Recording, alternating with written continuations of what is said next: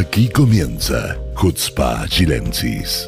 Esta charla distendida que le proponen Sivan Gobrín junto a Gabriel Colodro y Hernán López. Bienvenidos.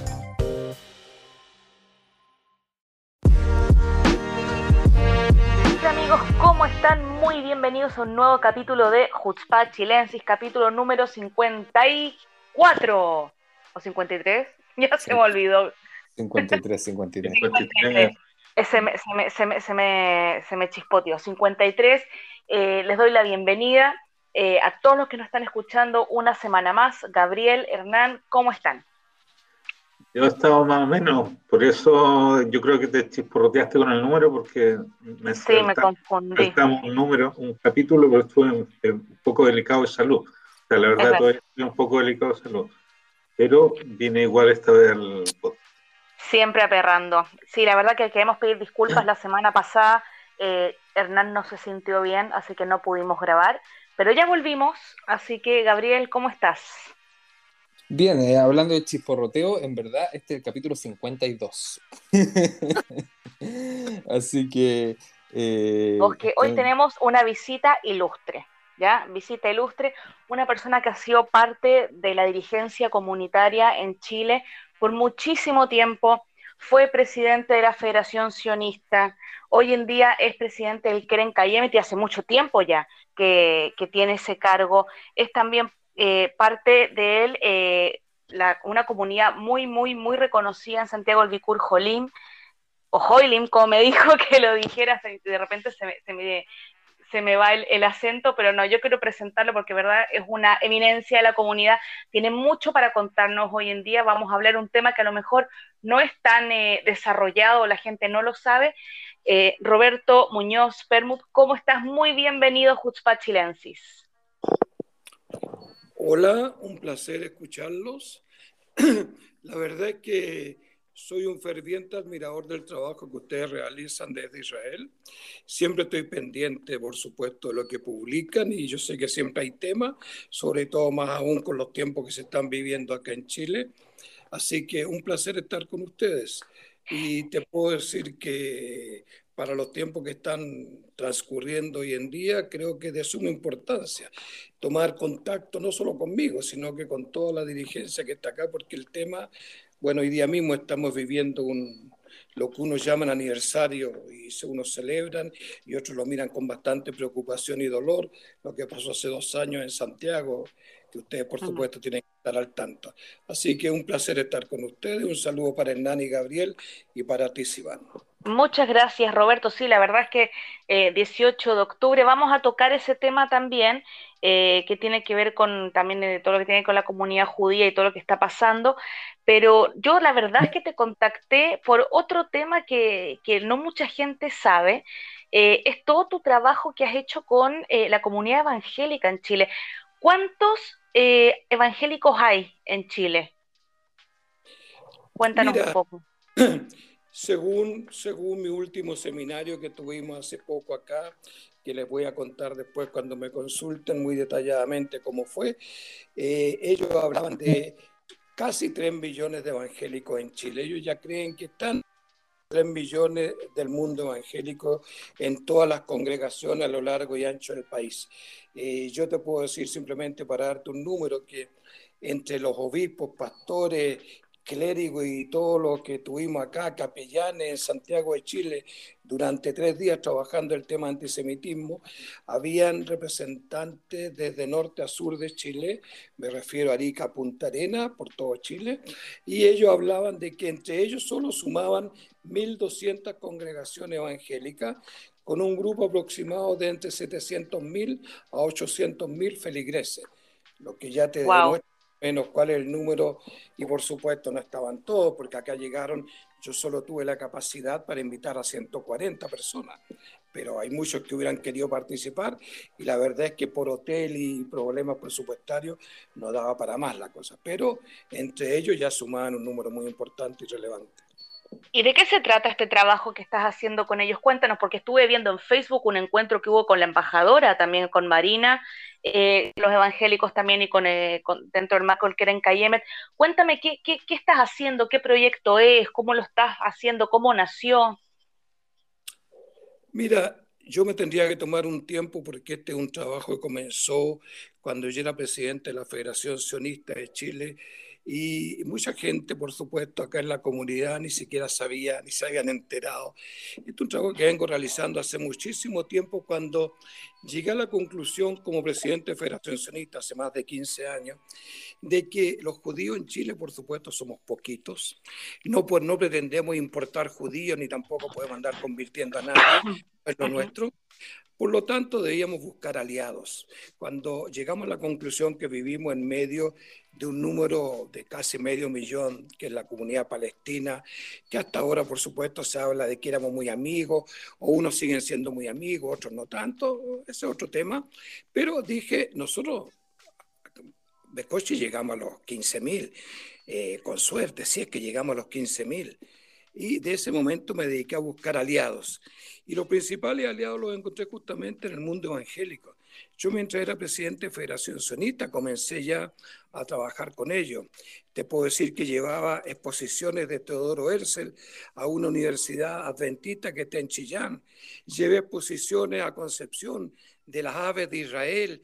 Eh, organizábamos charlas sobre el conflicto israelí en la iglesia de Talca, de Puerto Montt, de San Felipe. Entregué el premio Jerusalén en la Catedral de Santiago, con presencia siempre de la Embajada de Israel y los embajadores del momento. O sea, es una relación que partió hace mucho tiempo. Y luego, por supuesto, la fuimos concentrando en diferentes lugares donde éramos mejor recibidos que otros, pues también hemos tenido problemas, por supuesto. No todos los evangélicos nos tienen que querer. Y comenzamos a construir el tema de las Hanukiot. La primera Hanukkah la construimos en la plaza más importante de Talca. A la entrada de Talca, una Hanukkah que mide 12 metros de altura, donde todos los años nos dedicamos a ir a viajar en Hanukkah, encenderla, con las autoridades regionales del, del lugar mismo, eh, diputados, senadores, la embajada, siempre nos acompañan. Y luego construimos la segunda Hanukkah en Puerto Montt, y ahora este año se construyó la última Hanukkah en Temuco y pretendemos seguir haciendo este mismo trabajo a lo largo y ancho de Chile. O sea, te quiero decir que mi relación es de mucho tiempo.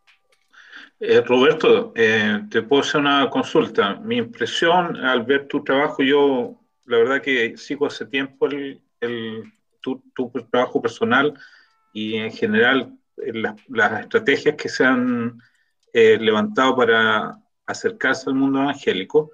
Y mi impresión siempre eh, ha sido de que, es, de, que esta, este vínculo eh, político, entre comillas, o este vínculo sionista, viene desde nosotros hacia ellos. Hay eh, quizá, ¿cómo ellos experiencian el sionismo? ¿Lo ven solo desde una nación religiosa o también le dan un contenido más práctico, como ocurre, por ejemplo, en, en el mundo evangélico norteamericano? Mira, es una pregunta complicada porque yo simplemente cuando hablo de sionismo con ellos, ellos lo entienden perfectamente, los derechos, porque ellos por supuesto siguen el Nuevo Testamento y el Antiguo Testamento, así que para ellos no hay ningún misterio cuando hablamos del tema religioso, de los derechos del pueblo judío a la tierra de Israel, y ellos que son más sabios que muchos de los judíos acá en Chile, te recitan versículos que la verdad que ni los judíos los conocen, sobre los derechos que tienen ancestrales, religiosos, políticos, que existen desde el pueblo judío hacia la tierra de Israel. O sea, ese es un vínculo que ellos lo llevan y, lo protegen y lo explotan bastante bien. Eh, para ellos la palabra sionismo no, no, es ningún misterio ni es una mala palabra como para, como para muchos otros. Para ellos es un derecho ancestral del pueblo judío que lo han logrado insertar dentro de sus congregaciones. Por supuesto, y repito, no todos los evangélicos trabajan pro o por Israel. Muchos de ellos también aún tienen y viven con el tema que, por supuesto, los judíos matamos a Jesús, que es su gran su Dios, y por supuesto que también cada vez que hay oportunidades te lo pueden lanzar así en cualquier reunión. O sea, no creamos de que todos los evangélicos nos quieren. Pero yo siempre he dicho que yo trabajo con los que nos quieren. Y por eso cuando me siento con los consejos evangélicos y me he sentado con el Consejo de Puerto Montt y el Consejo de Talca y el Consejo de San Felipe, donde hay una mesa de 30, 40 obispos, pastores, y no todo el mundo habla bien de nosotros y yo estoy obligado a aceptarlo. Es parte del tema. Ahora, por supuesto, acá hay un tema político más que nada. Eh, a, diferencia de lo que pasa en Estados Unidos, aquí no hay un apoyo económico de ningún tipo. Yo nunca, nunca me atrevería ni me he atrevido a solicitar apoyo económico al mundo evangélico. Muy por el contrario, organicé un par de viajes de evangélicos de Talca, Israel, que hasta el día de hoy, muy agradecido, 15 días estuvieron visitando, justamente lo hice para Sucot, donde el intendente le entregó las llaves de la ciudad, donde desfilaron con más de 10.000 evangélicos. Y bueno, teníamos otro viaje preparado, pero ahora por la pandemia no hemos podido realizarlo. Pero ayuda económica de ellos hacia nosotros no, solo una ayuda política, un apoyo irrestricto, cada vez que necesitamos de ellos, están ahí. Eso es lo importante. Eh, Roberto, mira, yo, yo tengo una, una, visión bastante particular sobre el, tema del apoyo eh, político de parte del mundo evangélico y, me gustaría saber si, si, si, si, puedes un poco desarrollar respecto a esta idea. Eh, yo creo que el, el, hecho de que haya una cercanía religiosa, digamos, con la historia del pueblo judío, en el fondo lo que hace es abrir una puerta para permitirle a una gran cantidad de gente no tener un sesgo tan grande a la hora de estudiar un tema tan complejo como es el conflicto. Y eso genera que eh, haya más conciencia de que entre la que es la propaganda eh, pro-palestina, en el fondo, que es muy, muy fuerte específicamente en Chile y, en general en el mundo, y realmente la historia del conflicto, que muchas veces nos enfrentamos a situaciones en que uno por defender, digamos, los hechos históricos, eh, quedamos enfrentados a situaciones que no son reales, digamos, a teorías anti-israelíes, eh, errores conceptuales históricos, etc. Yo creo que ese, ese el acercamiento religioso, digamos, yo, yo no lo evalúo, digamos, como la base de la conexión, sino que es la puerta que abre que se abre para que puedan entender, digamos, sin un sesgo previo, eh, nuestra realidad. Eh, no, sé si, no sé si te hace algo de sentido eso, es como una idea que, cuando, uno se, enfrenta a esta situación, ¿cierto? Eh, en que uno busca aliados que, no, que no, tienen, no comparten tu historia, sino que la, la miran desde afuera, yo creo que esas visiones son importantes. Y, en ese sentido me gustaría saber cómo, cómo, consideras tú que es la conexión, más allá del tema religioso, sino que con el tema de eh, actualidad política desde el mundo evangélico en Chile.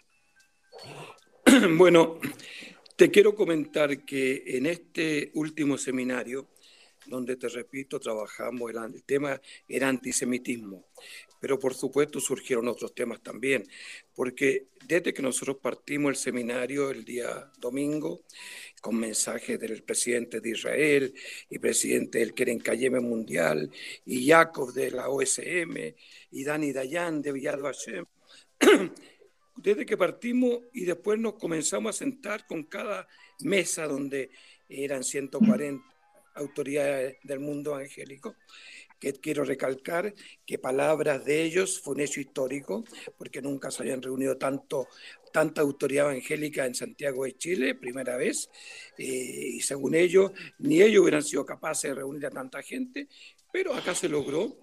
Siempre en la mesa surgía el tema del conflicto.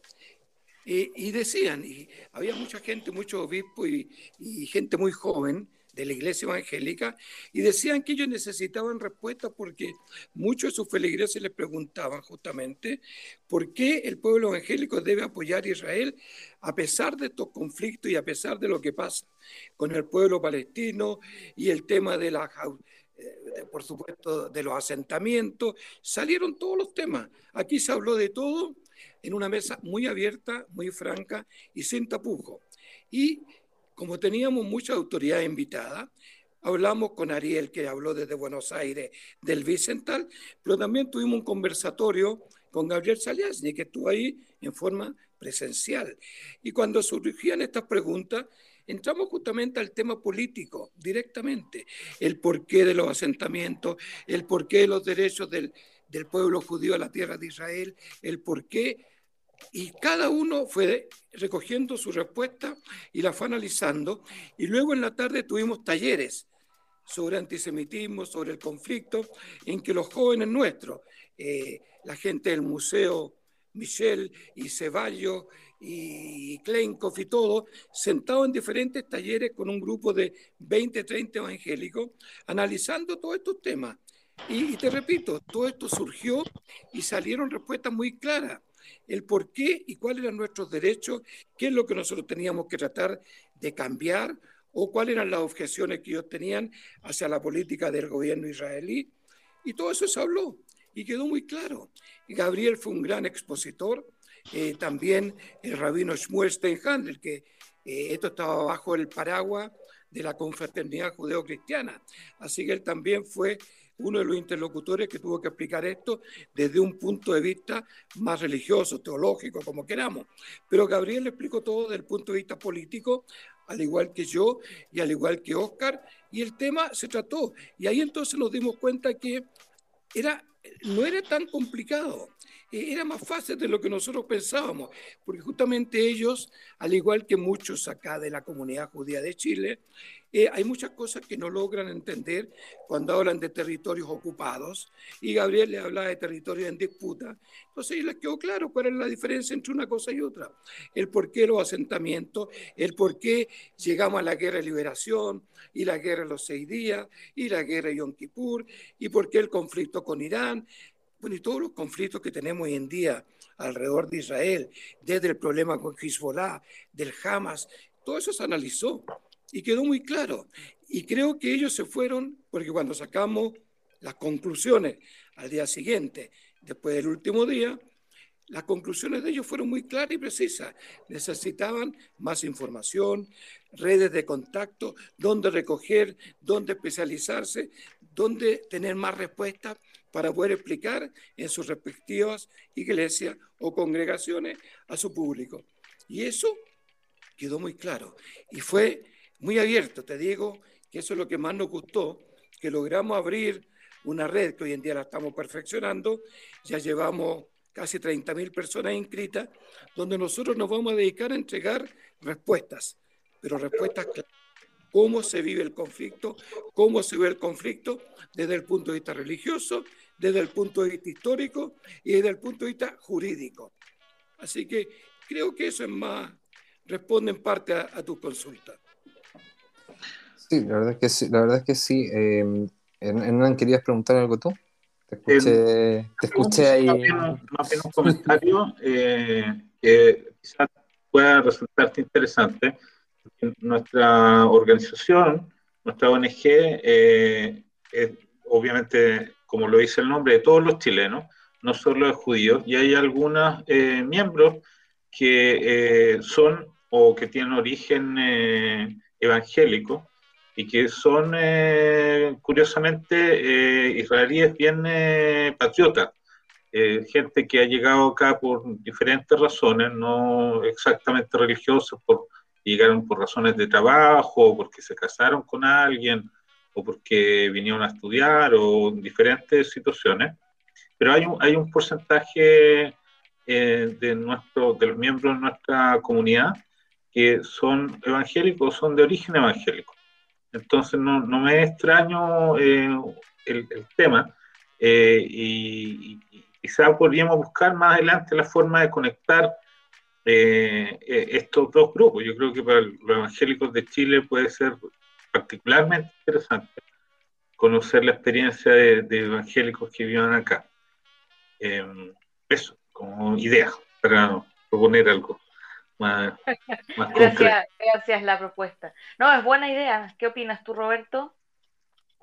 Mira, todo lo que sea, primero que nada te quiero decir que eh, eh, creo que las cosas más importantes que destaco de esta relación es lo que logramos.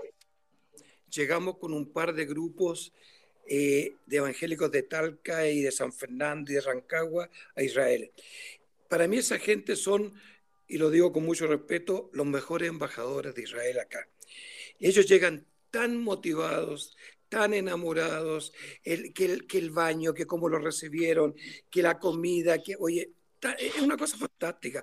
Creo que es la mejor inversión que podemos hacer. yo tengo mi, mi, opinión al respecto, que no la discuto mucho con las autoridades comunitarias, pero para mí la mejor inversión es cuando yo logro subir al avión 30, 40 evangélicos, los paseamos por Israel durante dos semanas.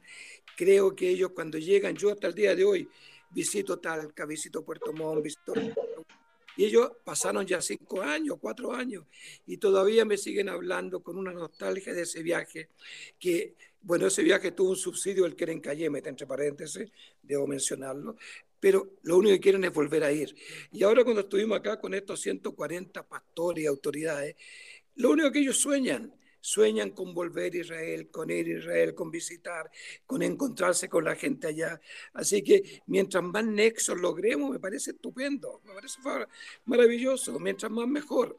Porque yo siempre he dicho que cuando organizamos acá una manifestación, que la hicimos hace poco, frente a la Embajada de Israel, eh, para mí los mejores aliados son los evangélicos. Los judíos siempre tienen un poco de temor, que Vitajón, que nos va a autorizar, que la comunidad, que aquí, que allá. Vivimos con un complejo de gueto, como le digo yo. Pero esta gente no. Esta gente sale con sus banderas y se pasea por las calles, no tiene ningún problema. Ellos son los mejores, créanme, los mejores aliados que hemos podido conseguir en el mundo evangélico robaste la pregunta, porque justo te iba a preguntar por esa, esa manifestación. Yo también estaba esperando para preguntar por la manifestación. Que para, para nosotros fue inmensamente significativa, porque como tú bien dijiste, eh, se dio la paradoja o, de que gran parte de la comunidad no prestó su apoyo práctico, digamos, no salió a la calle a apoyar a Israel que sí lo hicieron unos pocos valientes como usted, y con el apoyo de, gente evangélica, y fue, para nosotros fue emocionante. O sea, lo, escribí en, ese momento, en el mismo momento, eh, y personalmente lo agradecí a, a Kleinkopf en ese, momento, en ese momento que me pareció, yo entendí que era la persona que organizaba, después entendí que había más organizadores, entre ellos tú, Pues así que aprovecho corregir el error histórico y, darte las gracias por, eh, esa manifestación tan eh, significativa. La verdad es que eh, esa manifestación surgió en una conversación con Oscar Klenkov, con Dani Colodro, con la gente que yo trabajo mucho acá. La tenía también, no, no quiero entrar en detalles porque voy a tener que mencionar hechos que no quiero recordar, eh, pero eh, tuve que someterme a una votación de los presidentes de las comunidades acá en Chile, de todas las instituciones. Eh, yo como presidente del Queren Cayeme, TV Curjoil, donde pedí apoyo para participar en esto, algo que ya veníamos conversando, y se sometió a votación y perdí como por goleada. 14 eh, o 15 presidentes votaron en contra de la manifestación y quedé solo con el apoyo de otra persona que no recuerdo su nombre, perdí por 15 a 2. Y yo les dije, y lo que siempre voy a decir, mientras tenga fuerza y salud y la vida me acompañe, señores, yo con ustedes o sin ustedes la manifestación la hago igual y al día siguiente salimos a la calle y nos encontramos ahí, éramos 180 personas, según los que contaron. La embajadora estaba dichosa y feliz y la participación de la comunidad judía eh, no voy a catalogar ahora porque ya he tenido muchas discusiones al respecto con Gerardo, al que estimo y respeto mucho, pero creo que en ese momento eh, no estuvieron a la altura, o al menos a la altura de lo que exigía el momento. Entonces yo ahí más que nunca me di cuenta que los judíos necesitamos aliados. Y yo por eso cuando ahora estaba con el mundo evangélico, que entre paréntesis el banderazo, no sé si llegó la foto, donde entregamos 120 banderas a todos los participantes, 130 banderas, y la embajadora cuando subió al podio a hablar, todo el mundo se levantó con sus banderas. Ahí me di cuenta que cuando yo necesite, ellos van a estar con nosotros porque son, y sigo y lo digo, aunque resulte majadero, son los más fieles y los mejores aliados que podemos tener. Roberto, para, para, para, apoyar un poco lo que decía Hernán, o sea, para nosotros fue muy, muy significativo porque hay que, hay que eh, recordar que nosotros estábamos acá bajo un bombardeo constante.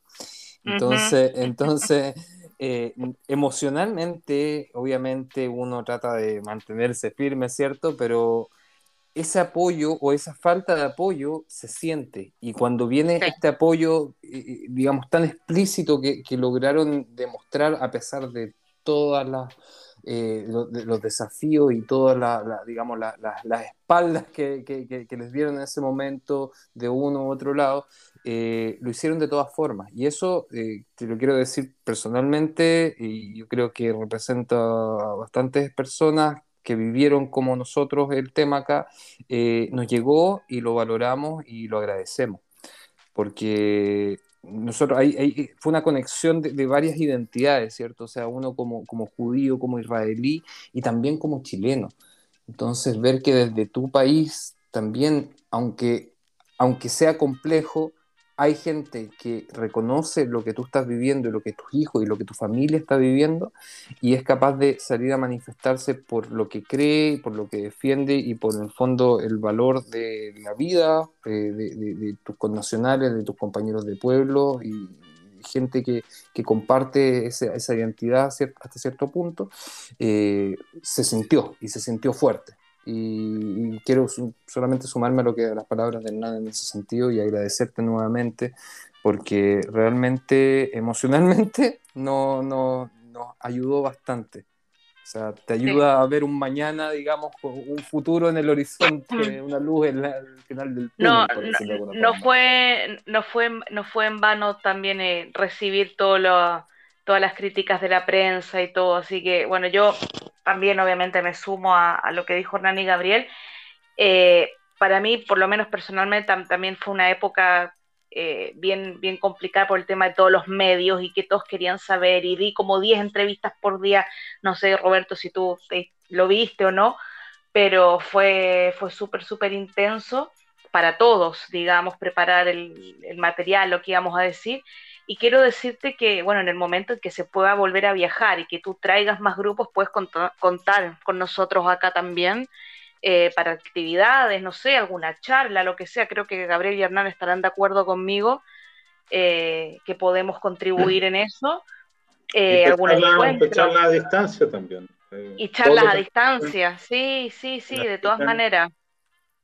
Visita al Parlamento, lo que necesita. Lo que tú quieras, Roberto. Para eso estamos acá y de verdad te quería agradecer eh, tu tiempo y agradecerte que, tuviste la disposición de hablar con nosotros. Y, nada, que, espero que, que, esto siga desarrollándose y que otra vez puedes contar con nosotros para lo que quieras.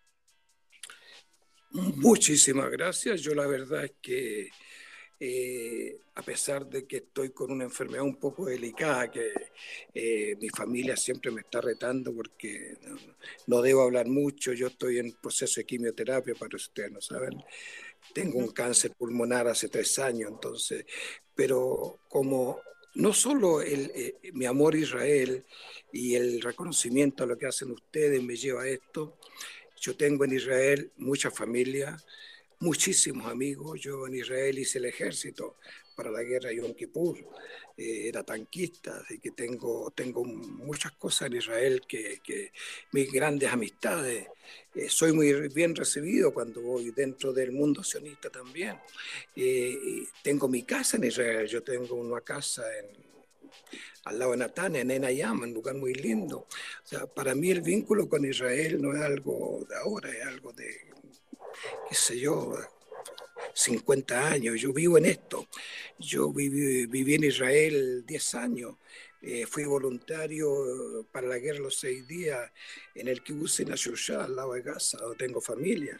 O sea, eh, no es nada nuevo y por eso que no es que yo haga algo especial, es algo que todo judío creo que tiene ese compromiso no solo con el sionismo, con su amor a Israel, el amor a la familia, y es nuestro destino, y es lo que compartimos.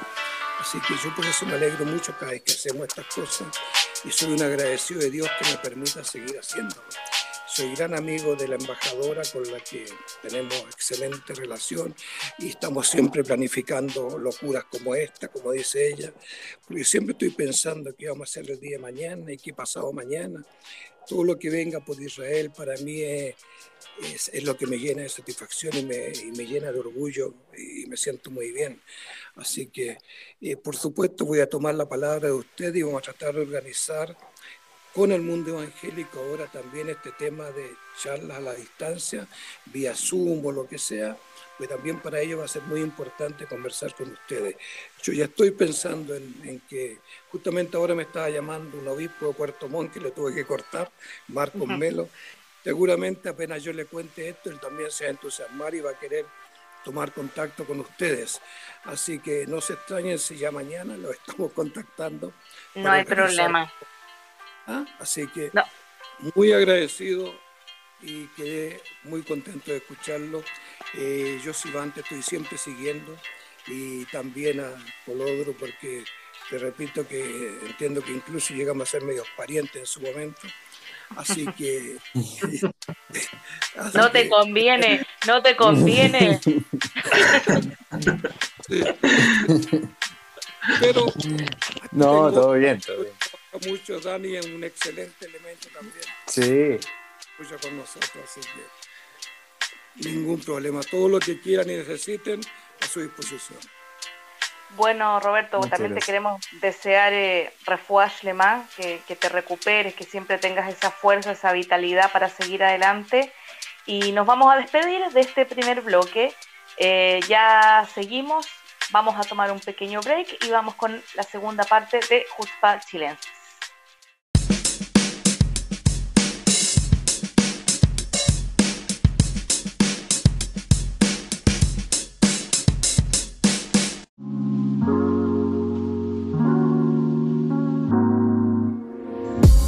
Bueno amigos, volvemos con el segundo bloque de Jutzpa Chilensis y como mencionamos con, eh, en nuestra entrevista con, Roberto antes, eh, esta semana se cumplen eh, dos años del estallido social en Chile, un evento que creo que, bueno, no creo, fue así, cambió el curso de la historia del país.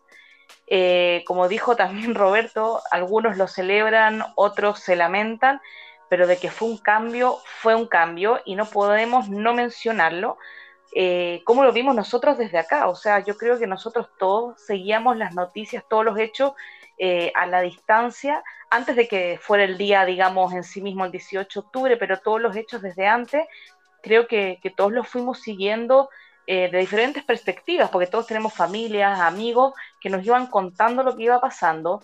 Eh, imágenes, digamos, que íbamos viendo, más que nada por Twitter. Creo que Twitter fue, el, para mí por lo menos, fue el gran, eh, el gran medio por donde yo pude ir eh, buscando información. y fue impresionante, porque uno se, o sea, cuando uno veía la, todas las imágenes, como que uno, por un lado, estaba contento de que por fin pasara algo así, pero por otro lado, el tema de, y tengo que decirlo, o sea, ver las imágenes de de las cosas, eh, y me van a matar porque lo voy a decir, pero, o sea, para mí por lo menos ver las cosas, digamos, los negocios rotos y toda la parte como de destrucción en sí, para mí fue súper fuerte, súper, súper fuerte. En ese momento, por ejemplo, eh, mi papá trabajaba de Uber y, me decía que no, no, no, no, o sea, le daba miedo salir a la calle. Entonces, por un lado, claramente uno quiere cambios para el país, pero por otro lado, tú ves que tu familia también lo, está, lo estaba pasando mal. Entonces, a la distancia, creo que uno, uno se preocupa mucho, ¿no? No, no sé cómo lo, lo vivieron ustedes. Bueno, yo, yo traté de analizarlo eh, desde la perspectiva de los activistas de acá. Eh, y creo que eso es lo que eh, tenemos que resaltar en este análisis, que es que de alguna manera, por la distancia y por la complejidad de lo que estaba pasando, tuvimos que ir tomando elementos eh, y, eh, tratar de vincularlos eh, con lo que con nuestra perspectiva de las cosas. Me explico. Por ejemplo, el, el hecho de que la comunidad judía de Chile en general, no, no como organización, sino los judíos en Chile, digamos, de alguna manera no participaran activamente de la, de la, de la discusión social o lisa llanamente se opusieran a ella, eh, nos colocaba a nosotros desde la perspectiva que del, activismo político eh, israelí, israelí-chileno, en una posición incómoda porque de alguna manera eh, quedaban como los judíos fuera del, del, ritmo de los tiempos y era previsible que esto eventualmente se podría eh, traducir en algún tipo de acción antisemita. Además que de forma paralela veíamos que la bandera palestina, no la bandera como eh, el tema de los palestinos, sino que la bandera como símbolo, como de revuelta, era profusamente utilizada por, eh, por, los, por, los, jóvenes. Eh, además que las organizaciones palestinas tuvieron mucha inteligencia en coordinar su, su, sus fuerzas con los movimientos sociales se conectaron muy bien en contra de lo que las organizaciones judías hicieron. Entonces, con, con, Gabriela hablábamos casi a diario de que, de que cuán mal podía ser esto para las relaciones con, con, eh, con Israel o para, el crecimiento del antisemitismo a largo plazo, eh, cosa que fue más o menos así. Eh, digamos, sumando y restando, si bien es cierto, yo creo que para Chile fue fantástico, eh, independientemente de los costos materiales que menciona Sivan, el, el, eh, para, efectos del posicionamiento de, de, los palestinos en la sociedad chilena, nos, nos incomodó muchísimo. Eh, lo mismo que el desposicionamiento de, o de, organizaciones judías en los movimientos sociales. O sea, el hecho de que en la Convención Constitucional, por ejemplo, solo hayan dos judíos, es una prueba eh, más que clara de que quedamos fuera mayoritariamente del debate eh, político que se viene.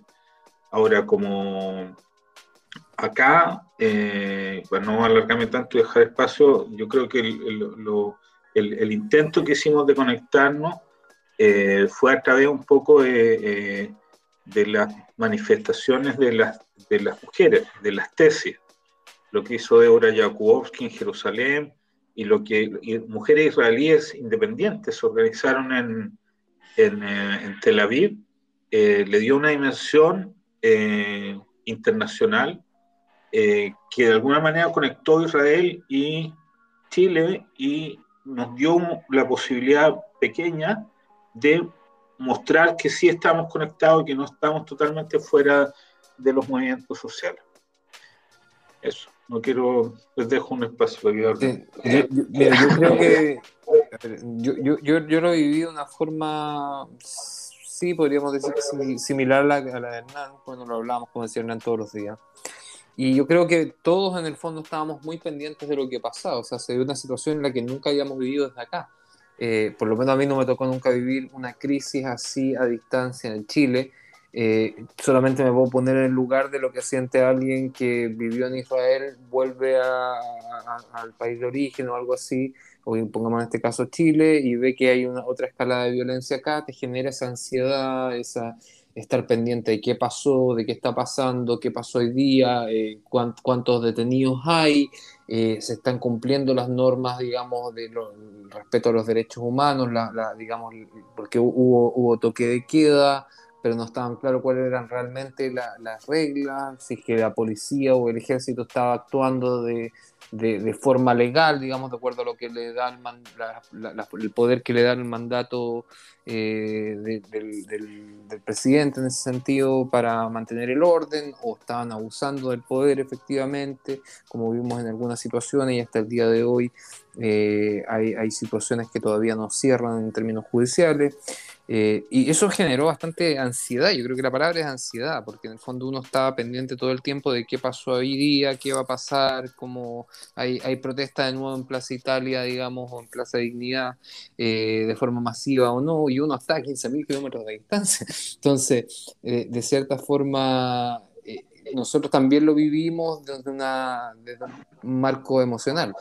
Ahora, desde acá, nosotros por lo menos cuando analizamos el tema como organización chilena en el extranjero, de cómo posicionarnos frente a esto, sin tomar partidos políticos, porque como todos sabemos somos una organización eh, apartidaria, pero sí con lectura política.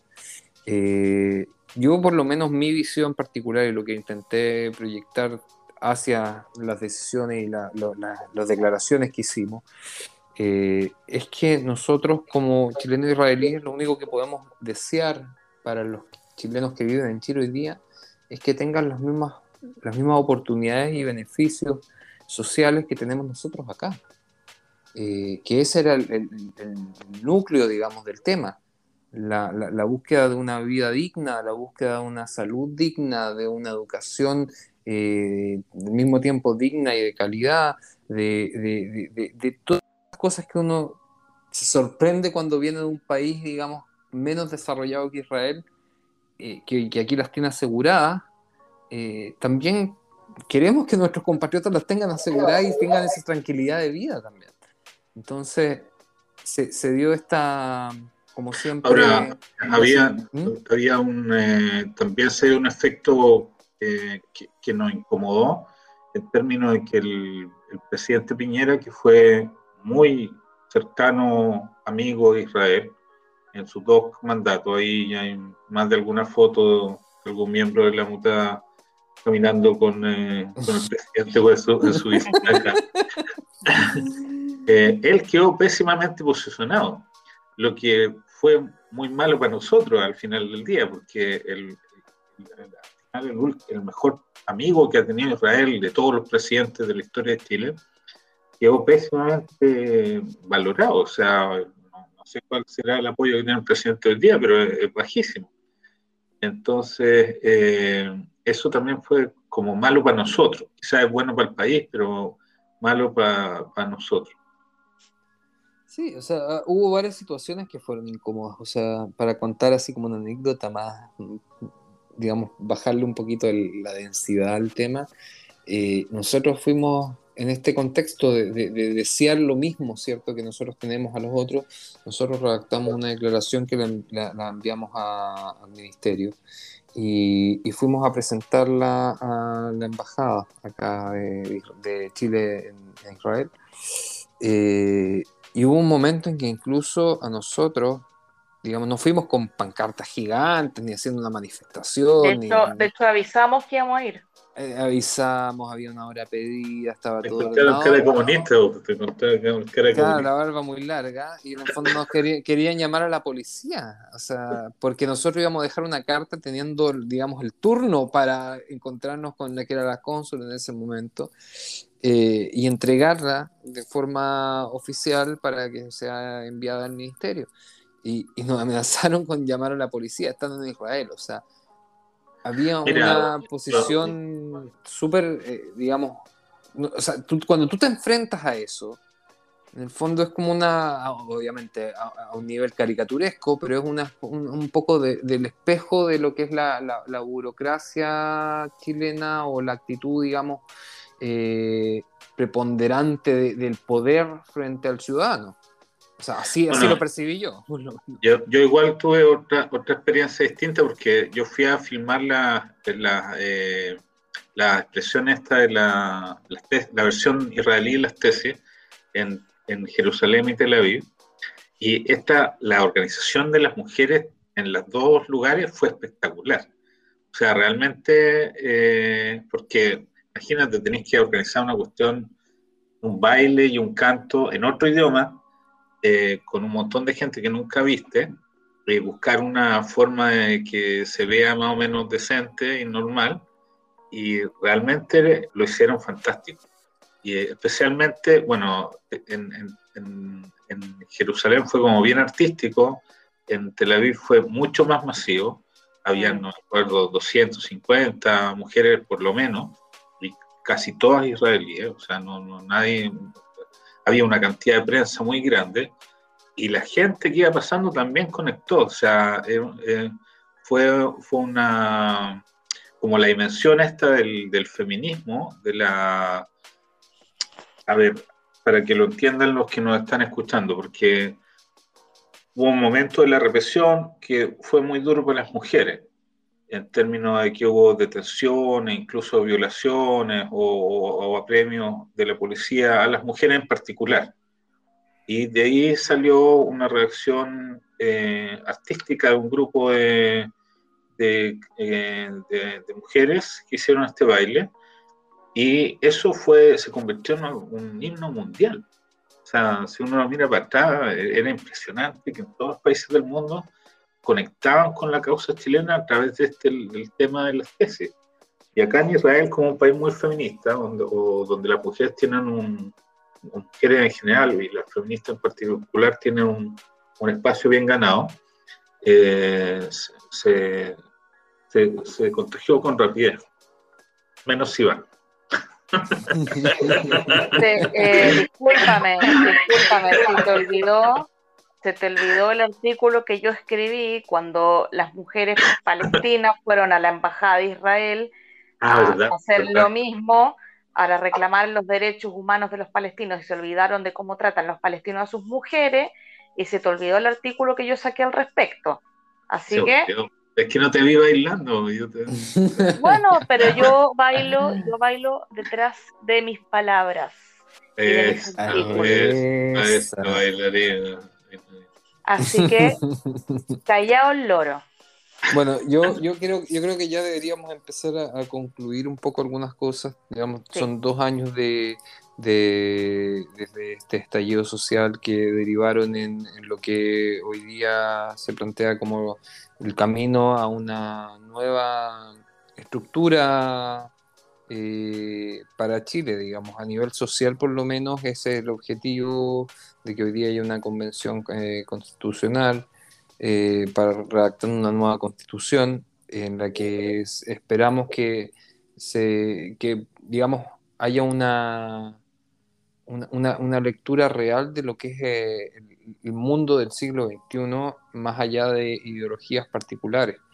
Eh, y, solamente podemos, yo creo que a distancia, eh, hoy día enviar ese, ese, poquito de esperanza y ese poquito de fe eh, desde cada uno para que el proceso sea, sea positivo y, traiga a Chile, digamos, los mismos beneficios con los que nosotros hoy día nos regocijamos en un país como Israel. Exactamente. No sé si Hernán, ¿tienes algo para cerrar o Sí, a mí me gustaría que también, como nuestro aporte, que el próximo año no se festejara eh, en la explanada Bernardo Higgins ese acto eh, que vestido de patriotismo en el fondo consagra una institución que defendió a las violaciones de los derechos humanos, como es el instituto que lo organiza. Me gustaría que eso se terminara, me gustaría que en honor a los tiempos eh, y en honor al, y en respeto a, los derechos humanos, los chilenos eh, y de los israelíes también, eh, eso dejara de hacerse, que personalmente creo que es una afrenta para todos y, y, asucia un poco el, el buen nombre de, de los que estamos acá. Ok, mejor me quedo callada. Eh, los dejé calladitos los No, no voy a entrar en detalles ahora. Yo, tengo unas eh, ganas de entrar en detalles, Iván. Tengo unas ganas de entrar en detalles. Entra en detalles solo. Eh, en fin, amigos, gracias por acompañarnos en este nuevo capítulo. Otra vez, disculpas la semana pasada, eh, vamos a seguir, no es que nos fuimos a alguna parte, seguiremos con el podcast, seguiremos entregándoles información. Eh, así que nos escuchamos la próxima semana. Gracias, chao. ¿La pasó bien? ¿Le interesó lo abordado? Si es así, lo esperamos la semana que viene, en este mismo horario y lugar. Chutzpah Chilensis.